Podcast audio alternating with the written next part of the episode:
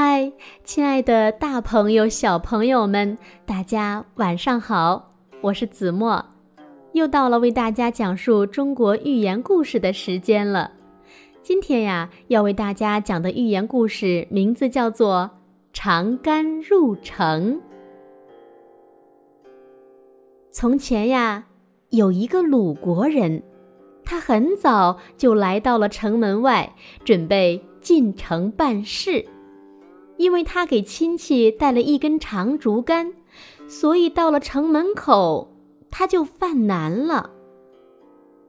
他坐在城门外的土堆旁，看看城门，又看看手里的竹竿，皱皱眉，摇摇头，一副无可奈何的样子。有人问他：“你怎么不进城呢？”他回答道。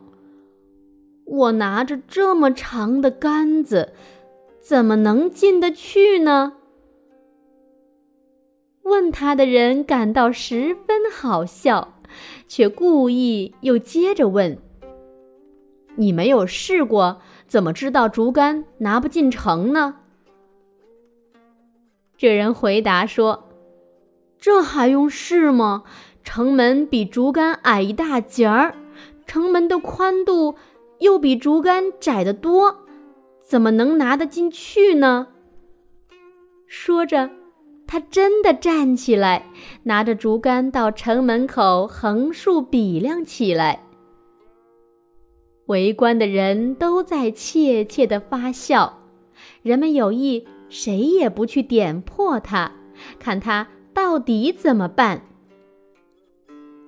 这时，一位风趣的老人。走到他身边，一本正经地说：“年轻人，有什么难事？我可以帮你吗？”一看到是一位上了年纪的老人，这个鲁国人觉得他肯定见多识广，有办法帮助自己，于是便告诉了老人自己的困难。老人听后。笑着说：“既然你想听我的，我就给你出个主意，把竹竿折断了，你不就可以进城了吗？”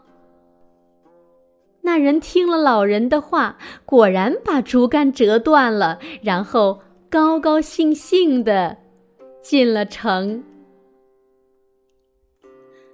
好了，长杆入城的故事呢，就为大家讲到这里了。可能很多人呢，听完故事就会说，这个鲁国人太笨了，长竹竿一头冲着城门，不就进去了吗？